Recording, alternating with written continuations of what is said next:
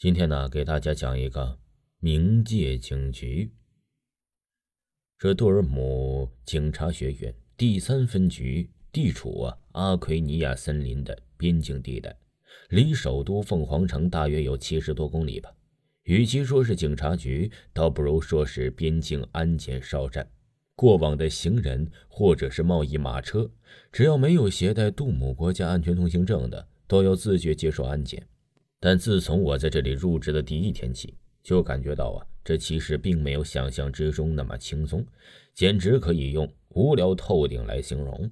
直到一直以执法严明著称的芬洛探长意外的来到了我们分局视察工作，才将这一切原有的宁静打破。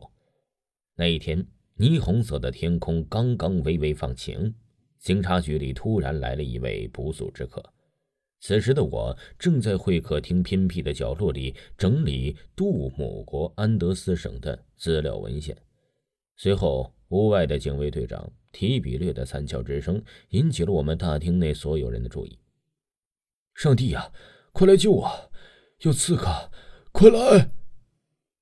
叫喊声越来越响，紧接着便传来了弓弩手放箭的声音。不由分说，我们一行人随即全副武装。拿起了盾牌与长矛、补刀就冲了过去，可之后发生的事却震惊了在场所有的人。一位身穿白色长官制服的少女松开了提比略已经有些发紫肿胀的双手，并意识身后的几位弓弩手放下武器。这里的天气可真热，不是吗？对新来的长官，你们可要放尊重些。说着，白衣少女泰然自若地微微笑了笑。只见她长发飘飘、纤瘦优雅的身材，总给人弱不禁风之感。其人五官端正，嘴唇樱红，眉毛有些细长，但却称不上是美轮美奂。我叫芬洛，芬洛·格里曼，新来的御史督察，称呼我为芬洛探长就好。什么？此刻我们所有人纷纷睁大了双眼，这难以想象。大名鼎鼎的芬洛探长，竟然是眼前这位白衣英飒、灵敏如意的女子。提起芬洛，听说她治犯罪或者是逃兵时绝不手软，手段极为残忍，就连杜姆国里最凶恶的罪犯也对她畏惧三分。我来这里呀，是为了找一位名叫波尔多·琼比斯的小伙子。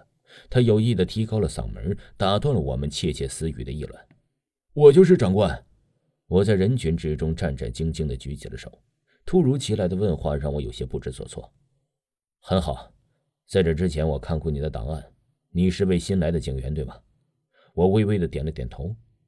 看来呀，我没有找错人，波尔多。现在我有一个重要的任务要交给你，你愿意帮我完成吗？他对我莞尔一笑。笑容隐约透露着些许悲伤，像是静寂的月光洒在河源的垂柳上，丝丝不惊的波澜，绝情一向东流，令人心碎哀婉。当然，我愿意。我是说，我很愿意为您效劳，长官。我来这里已经半个月了，他们每天只是分配给我一些无关紧要的抄写工作。再这样下去，恐怕不等我辞职就……芬洛摆了摆手。这打断了我的解释。那么，你现在就和特里斯一起去野德盖尼村吧，他的家就在那里，也会给你带路。到了目的地之后，你要去村镇中心的教堂里找到一位名叫西德的神父，然后不管你用什么方法，务必要把他带到这第三分局这里。等等，尊敬的长官，那人到底犯了什么罪？还有，按照杜姆国的十二条法规，我。得先拿到拘捕令才行。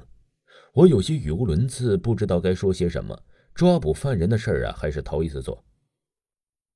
我说波尔多，你怎么这么啰嗦？芬洛探长让你做什么，你就好好做了。在你走之前，我们可以给你提供一辆马车，不过你要自己驾车。第三分局的博罗德警官是用一种严厉的口吻打断了我的解释。特里斯，你在哪儿？快出来！现在要出发了！神秘的探长朝着四周空旷的原野大喊了几声。一个十岁左右的小男孩从西边的灌木丛中跑了出来。“我在这儿，姐姐，我已经几乎等得不耐烦了。”芬洛对他微微笑了笑，然后用一种不信任的目光打量着博罗德警官准备的老式四轮马车。这位是警官波尔多，他将带你一同前往野德盖尼村，你只需为他指路就好。不过在路上，我希望你能管好你的嘴，特里。就这样，有些稀里糊涂的我便和这位陌生的小男孩一同上路了。尽管前方的道路崎岖不平，可路旁的景色却是美不胜收。时恰逢暮春三月，迷迭香和百花香盛开在路旁的四周，菊柚芬芳。北方阳光普照，阴林密布，仿佛置身世外桃源。特里斯是一个视野极好的向导，在太阳还没落山之后，我们就风沐雨般的赶到了野德盖尼村。放眼望去，村落的破败与荒凉超出了我的想象。这里似乎是一片废墟的海洋，只有几处茅草棚子旁依稀的冒着炊烟。听众朋友，冥界警局还有下集。请您继续收听。